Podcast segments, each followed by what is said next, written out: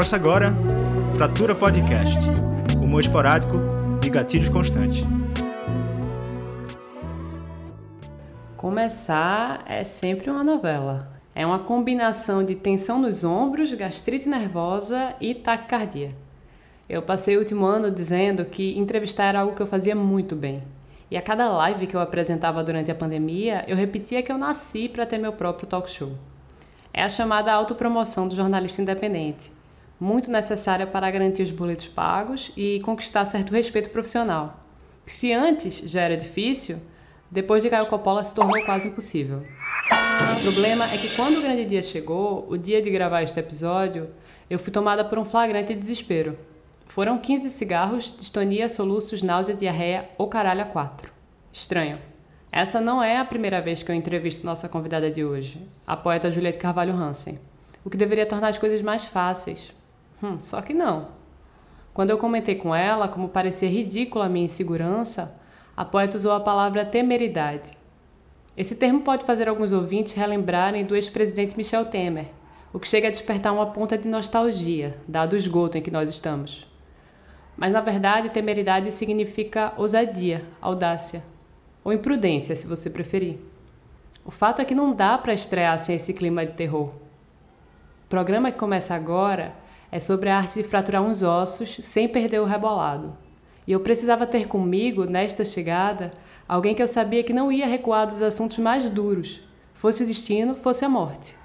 Essa minha conversa com você, ao pé do ouvido, não seria possível sem a minha parceira absoluta nessa aventura, Thaís Esquio, e sem os magos dos sons, Fernando Ataíde e Dan Sultano, também conhecido como The Frituras, a banda do nosso talk show.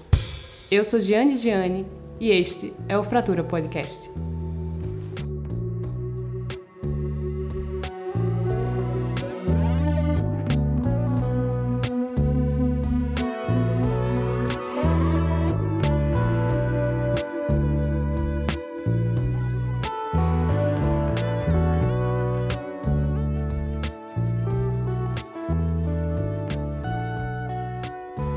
Episódio de hoje, eu converso com a escritora e astróloga Juliette Carvalho Hansen, autora dos livros Seiva, Veneno ou Fruto e Romã.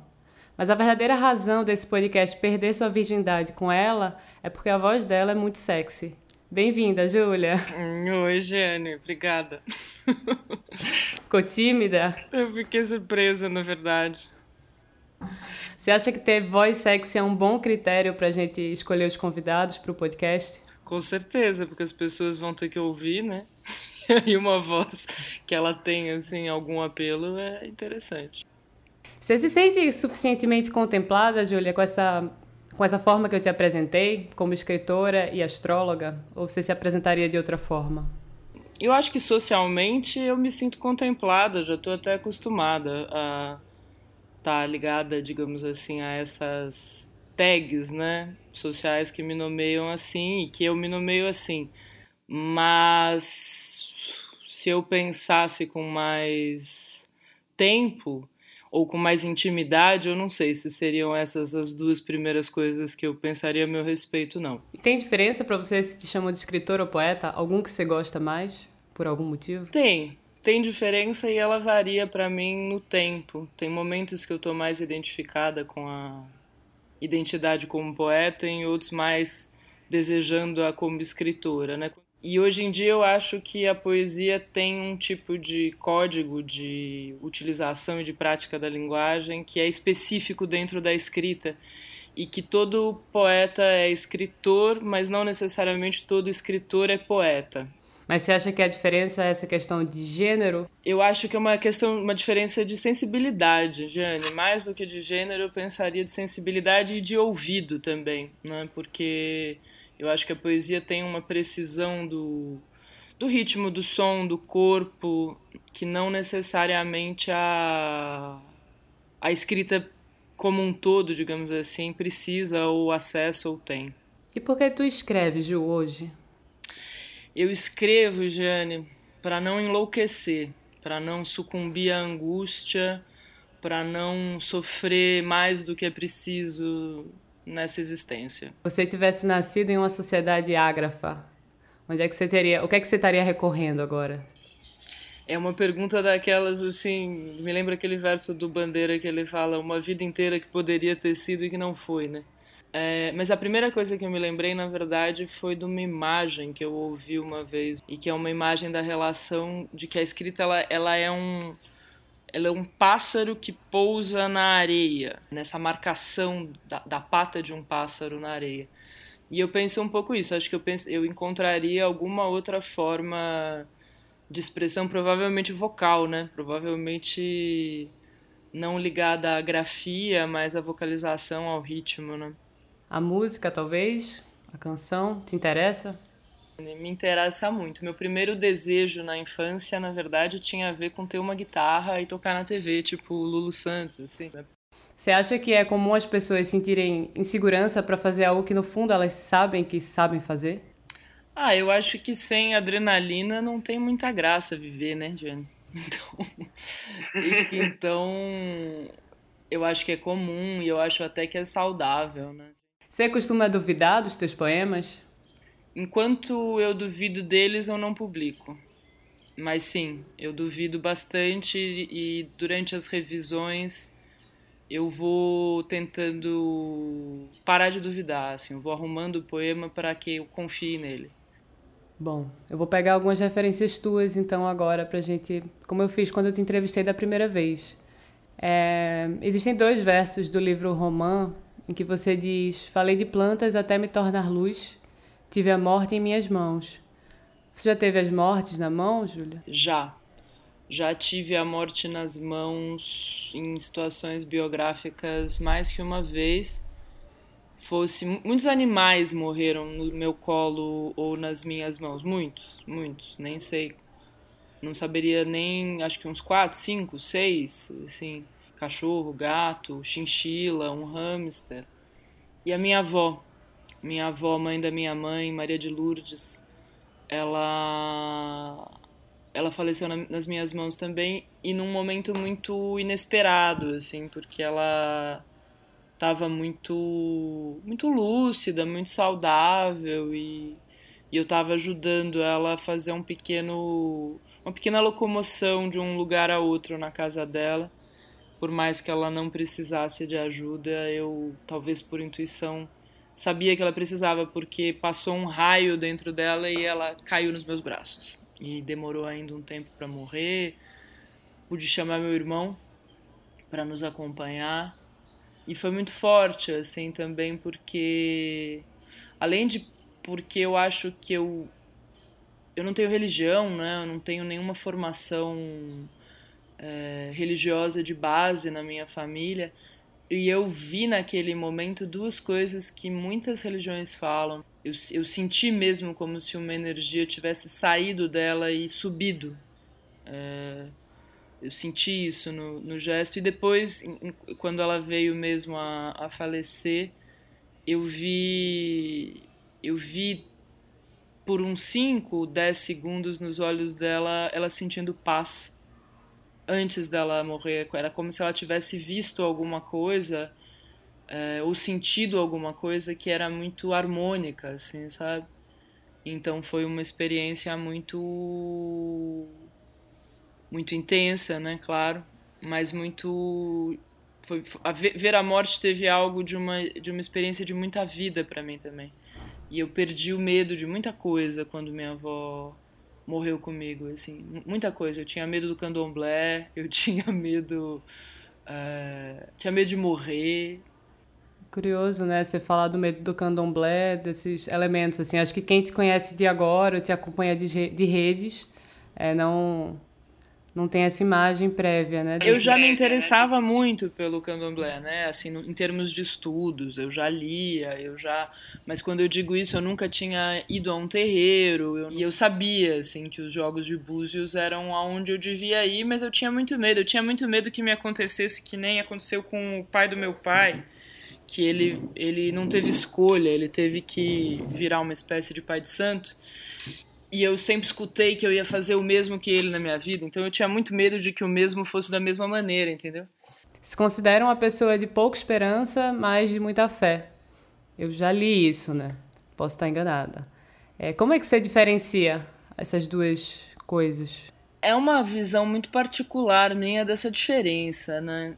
É porque eu acho que a esperança, ela tem uma espécie de hum, aplicação de esperar por algo. E muitas vezes eu acho que a esperança ela, ela acaba sendo muito depositada em gestos mais humanos e isso é um eu adoraria não ser assim mas eu confio pouquíssimo na, na espécie humana enquanto uma espécie possível de dar certo sabe e a fé eu acho que para mim ela está muito ligada a uma espécie de entrega e de ordenação do acaso que as coisas acabam acontecendo aquela ideia nietzschiana do amor pelas coisas como elas acontecem assim sabe do amor fati. Para mim isso está muito pro... para mim, né, na minha ligação isso está muito próximo da de uma noção que eu tenho de fé. Me vem um verso do Eliot na cabeça, que o Eliot no Four Quartets quando Londres estava sendo bombardeada é, pelos nazistas,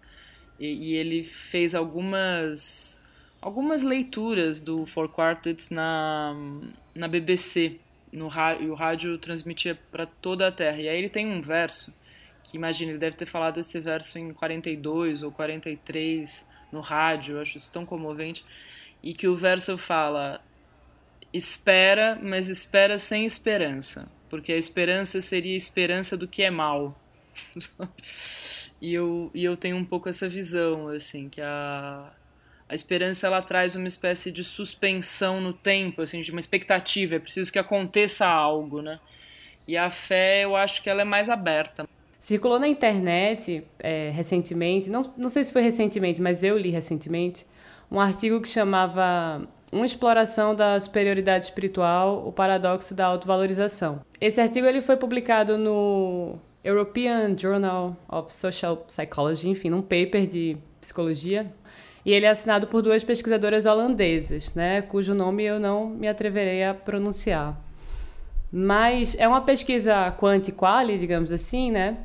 Que sugere que muitas pessoas vinculadas a determinadas práticas espirituais ou místicas, elas desenvolvem mais traços de superioridade espiritual que de autoaceitação ou autocompaixão, digamos assim. O que é superioridade espiritual, Jane? É, na verdade, o que eles vão usar o termo é a ideia de que essa, esse boom está gerando pessoas, assim, dentro daquele corpus ali, né? uma inclinação narcísica forte. Semana passada, né, quando lá nos Estados Unidos invadiram o Capitólio, um grande amigo meu me mandou quase que imediatamente a reportagem que a Folha fez com aquele cara branco com uma pele é, de animal imitando um indígena, né? E ele ele era um xamã ligado a peiote, alguma coisa assim, eu já não lembro, né? E eu lembro que eu falei para esse meu amigo, cara, isso não me surpreendeu, porque esse meu amigo tava dizendo assim, mas como, né? A pessoa toma uma planta entógena de poder e ela tem dararararará. E eu, o que eu respondi pro meu amigo é um pouco o que eu tô tentando chegar para te responder, que é isso não me surpreende em nada, porque eu acho que todas essas ferramentas são ferramentas que trabalham como estímulos no imaginário que elas trabalham como estímulos na imaginação das pessoas. Né? E que a imaginação ela é uma teia de realidade que ela é sempre muito periclitante, digamos assim, né? Porque por um lado, sem imaginação a gente não consegue, é, sei lá, criar um plano de se é primeiro, se primeiro eu vou lavar a louça ou o banheiro. É preciso imaginar um pouco, né? a imaginação na arte, ela nos salva, né, da experiência da vidinha cotidiana estúpida que a gente tende a ter, né? Mas ao mesmo tempo, nesse tipo de experiência que envolvem é, práticas próximas à, à noção de sagrado e à noção de cura, que são coisas todas muito grandes, né? é muito fácil que a imaginação crie hipérboles no ego da, da, das pessoas né? E aí o que, que eu penso são várias coisas. Eu acho, né, sou filha de educadores. Na minha visão, o que falta é educação. Porque eu acho que a educação ela cria repertório para que quando a imaginação de você pensar, ah, eu sou iluminado, né? Você pense assim, porra, mas os iluminados, né, sei lá, Buda, Cristo, eles passaram por coisas que eu não experimentei, sabe? Ou, sei lá, os iluminados fazem pactos com o diabo, sei lá, o Fausto aceita trocar poder e conhecimento é, num clique de um gesto, e isso é perigoso, porque não é assim. Poder e conhecimento são coisas que elas exigem trabalho, elas exigem humildade, elas exigem é, respeito aos que vieram antes e aos que estão fazendo junto. Ao meu ver, é isso, edu é educação, é, é, é, treino, né? E esse treino, ele muitas vezes ele é emocional, de, de perceber mesmo, assim, é, será que eu estou achando que eu gosto de determinada coisa que eu escutei de um oráculo porque isso coincide comigo mesma ou porque a minha vaidade quer que coincida? Eu vou passar agora para um, um quadro que a gente tem, já que a gente está com respostas longas, perguntas longas. Deixa eu só fazer xixi. Então vamos fazer uma pausa. Eu acho que eu vou fazer xixi também, na verdade, enquanto Júlia volta. Fala aí com ela quando ela voltar, tá? Não.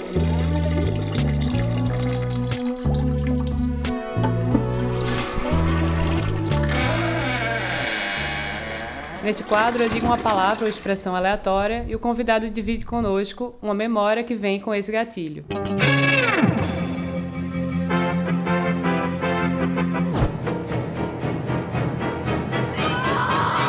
Júlia, o gatilho é cáries. Cáries? Nossa, horror. Tive muitas, pelo amor de Deus. Minha infância, e não só, minha vida como um todo. Minha grande alegria na vida foi quando meu dentista disse assim para mim: Por volta dos 34 anos, o pH da boca muda. E a pessoa que teve muitas cáries começará a ter problemas de tártaro. E aí eu lembro do dia da alegria que eu tive quando eu senti tártaro pela primeira vez na minha vida. Obi. Obi. Obi era o meu gato. É, o nome inteiro dele era Obi Churuco Carlos Chuquinho the First. o, cada nome tinha sido dado numa situação diferente. E o Obi foi uma sugestão do Armando Valado, que é o babalorixá com quem eu me consulto há uns anos e que eu, uma pessoa que eu amo de paixão e de admiração. E que no começo da quarentena, quando o Obi chegou na minha vida, foi cinco dias antes da quarentena começar, eu fiz uma consulta é, de búzios com o Armando e ele viu o gato. E ele não gosta muito de gato, não, mas ele falou: Ah, eu vou ser. Ele é aquariano que nem eu, eu vou ser padrinho do seu gato. Eu falei: Ah, então me ajuda a arranjar um nome para ele. E ele falou: Obi. E eu falei: O que, que significa Obi? E ele: Nascido livre. E como o Obi ele tinha nascido no nosso no telhado da vizinha, filho de gatos ferais da rua e tal, eu achei que esse era mesmo o nome certo para ele. Só que Gustavo, meu marido, não pegou para ele no, na sonoridade e tal, ele não e aí um dia eu chamei o gato de Churuco, brincando, e o Gustavo falou: Ah, tá aí o nome dele, esse gato chama Churuco.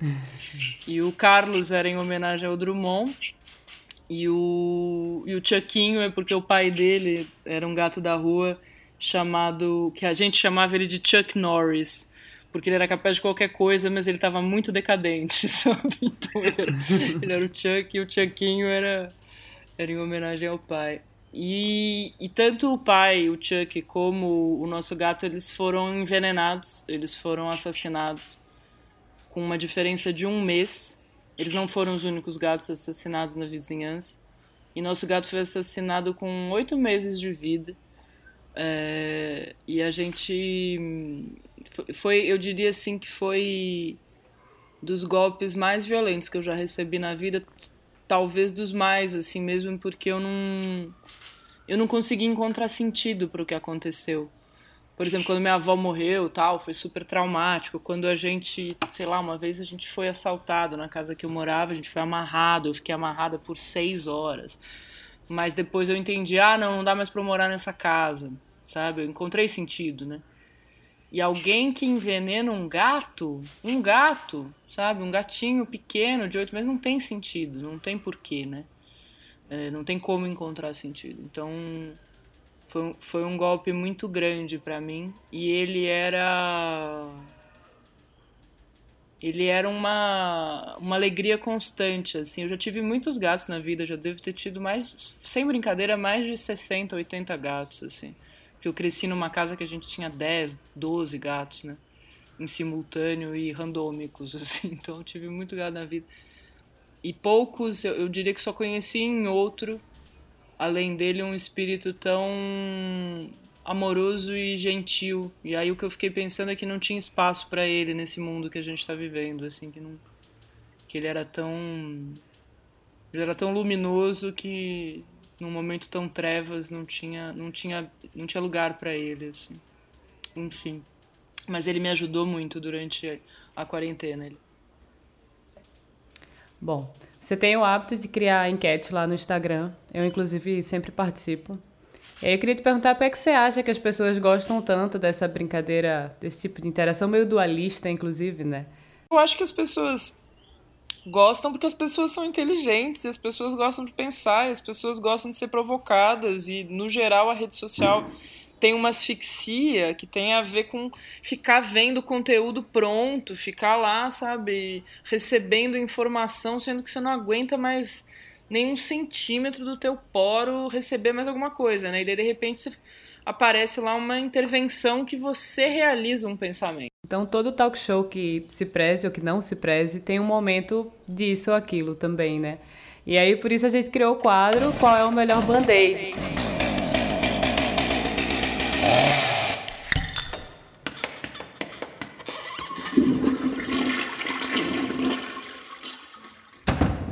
Eu, por exemplo, acho que masturbação e banho de mar são os melhores curativos quando eu tô na merda.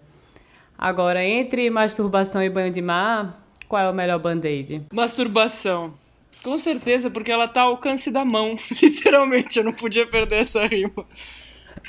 Acho que se eu morasse perto do mar, é, eu pensaria diferente. Porque eu, eu, no dia do meu aniversário, cinco, seis dias atrás, eu tive que ir ao mar e salvou a minha vida por um ano ter entrado no mar, coisa que ter me masturbado não teria feito da mesma maneira, mas no dia a dia eu diria masturbação. Jardim ou diário? Jardim. Poesia ou terapia? Poesia, poesia, mas assim, é engraçado, às vezes no meu aniversário um monte de gente me, me desejou muita poesia para você, eu acho, eu acho horrível, imagina, imagina se eu tiver mais poesia, eu não consigo dormir, sabe assim, pelo amor de Deus na medida certa, né? Terapia Não... nem sempre funciona, né? A impressão que eu tenho é um pouco essa. A poesia, ela, se ela, se ela funciona, ela funciona implacavelmente. A terapia nem sempre.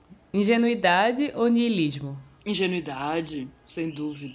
Yoga ou flertar? Flertar, sem dúvida, pelo amor. Muito bom. Rodízio de pizza ou Belchior? Belchior, eu detesto pizza. E adoro Belchior. Não, rodízio de chocolate ou Belchior, né? Pra ficar mais difícil. Cara, acho que Belchior, porque rodízio de chocolate eu fico com gastrite. E Belchior, ele, é, ele já é uma gastrite em estágio avançado. Né? Evidentemente, eu estava aqui. Gritar ou fazer planilhas? Gritar, pelo amor de Deus, fazer plan... se eu faço uma planilha, não existe planilha, porque eu não consigo fazer uma mesma coisa da mesma maneira duas vezes. E aí eu planilha, e eu é impossível. Fofocar ou tirar a fruta do pé? Fruta do pé, sem dúvida. Nossa, eu eu não vou dizer que não seja uma pessoa que não gosta de fofoca, porque isso praticamente não existe, né? Mas, nossa, fofoca intoxica, fruta do pé é da ordem do divino. Maravilhoso. Clarice Lispector ou sexo? Sexo. Você viu que eu demorei. Hesitou, né? As boas são essas, assim, que geram. Eu hesitei, porque, pô, Clarice é alguém que eu eu dava um abraço. Não faria sexo com a Clarice, mas eu acho, né? Vai saber. Clarice para na sua frente e começa a te seduzir, você não, não tem como saber, né? Romance ou granadas? Romance. Ontem ou amanhã? Amanhã. Não sei. Ai, ai, ai, não sei. Porque eu pensei amanhã porque enquanto símbolo amanhã ele é mais aberto, né? Mas por isso, daí eu fui pro aberto e fiquei ansiosa. Pensei, puta, amanhã, será? será? Meu Deus.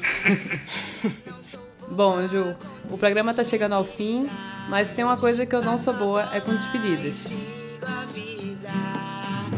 Não sou boa com despedidas. Passo a bola e sigo a vida. Não sou boa com despedidas. Com a palavra, Julieta Carvalho Hansen.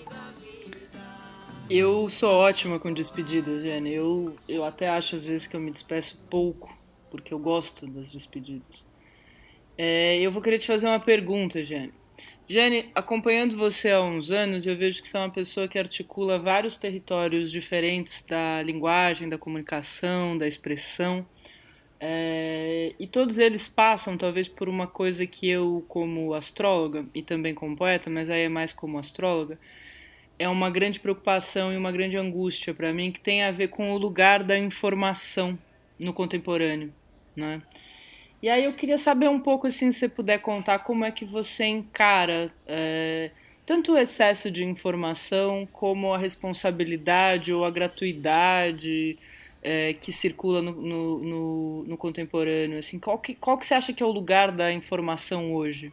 Acho que requer muitos cuidados, né? Assim, sobretudo do ponto de vista das tecnologias que a gente tem usado e das compulsões que ela gera, né? Então a grande ilusão de que de que está informado hora a hora, isso é antigo, não é novo, né? Assim, essa coisa de que está informado a cada milímetro de segundo, isso não é construir experiências, né? Assim, não, não, acho que às vezes paralisa, mas acho que a gente vai ter que ter um exercício humano de, de triagem, assim, uma vontade de querer estar no mundo, né? Porque essa, essa coisa do mental do informacional. Quando você diz do, de estar tá no mundo, é no sentido de estar tá no corpo, de estar tá na. É isso? Assim? De estar tá no corpo, de estar encarnado, né? De, de poder fazer algo de fato, de agir no mundo com o que se sabe e não ficar flutuando né, nessas informações. Eu sinto que isso tem tudo a ver com, com a paralisia que a gente tem no contexto político também, né? Eu acho que Todo mundo está muito informado, mas todo mundo não consegue voltar para o corpo. E uma coisa que eu penso sempre tem a ver com esse, esse ano, né, que a gente ficou confinado e tal, e eu tive a sorte de que o meu trabalho ele é completamente factível, realizável online, né? É, e isso é uma sorte. Mas ao mesmo tempo, eu, por que eu tô falando disso? Porque quando eu fui para 100% das leituras de mapa online, porque eu já devia fazer uns 30%, sempre atendi gente de fora de São Paulo, de fora do Brasil às vezes também. Quando eu fui para 100%, na segunda ou na terceira semana de trabalho, eu sentia uma coisa que o que você está falando me lembrou, que era como se o meu corpo tivesse fora do corpo, como se eu, eu sentia como se a minha energia tivesse para cima da minha cabeça, assim, como se eu não tivesse e, e o corpo estava totalmente vazio. E eu vejo que isso tem a ver com o estímulo da luz também na nossa cara o tempo inteiro, né? Eu não eu, eu ando a pior pessoa que eu já fui para responder e-mails na minha vida, porque quando eu sento no computador e preciso ficar um tempo, meu, meu olho começa a arder. Assim. E o celular, sobretudo, né, Jânio? Ele é corpo. O que eu acho que é o, o terrível do celular é que ele é um, um constituinte do corpo, né? Uma, uma amiga minha que é da dança, uma vez ela colocou o celular assim na minha mão e falou: segura o celular como você costuma segurar, mas não aperta, porque eu vou tirar ele da sua mão. E aí eu segurei e aí ela tirou. E aí ela me mostrou que no gesto que eu estava fazendo de segurar o celular, o quanto são sempre gestos que eles são parecidos com os mudras do yoga, sabe? Que são aqueles gestos do, do, yoga que canalizam energia nas mãos e que se sim, você googlar sim. mudra, você vai ver e que o celular ele sempre encaixa em algo que parece como um mudra, né? E que aí você está fazendo uma circulação de energia com um negócio eletrônico, enfim. É poderoso, bichinho. Mas que legal, Diane, jornalista. Sensacional. Acabou? Acho que sim. Você quer que eu pergunte mais alguma coisa? Eu posso perguntar.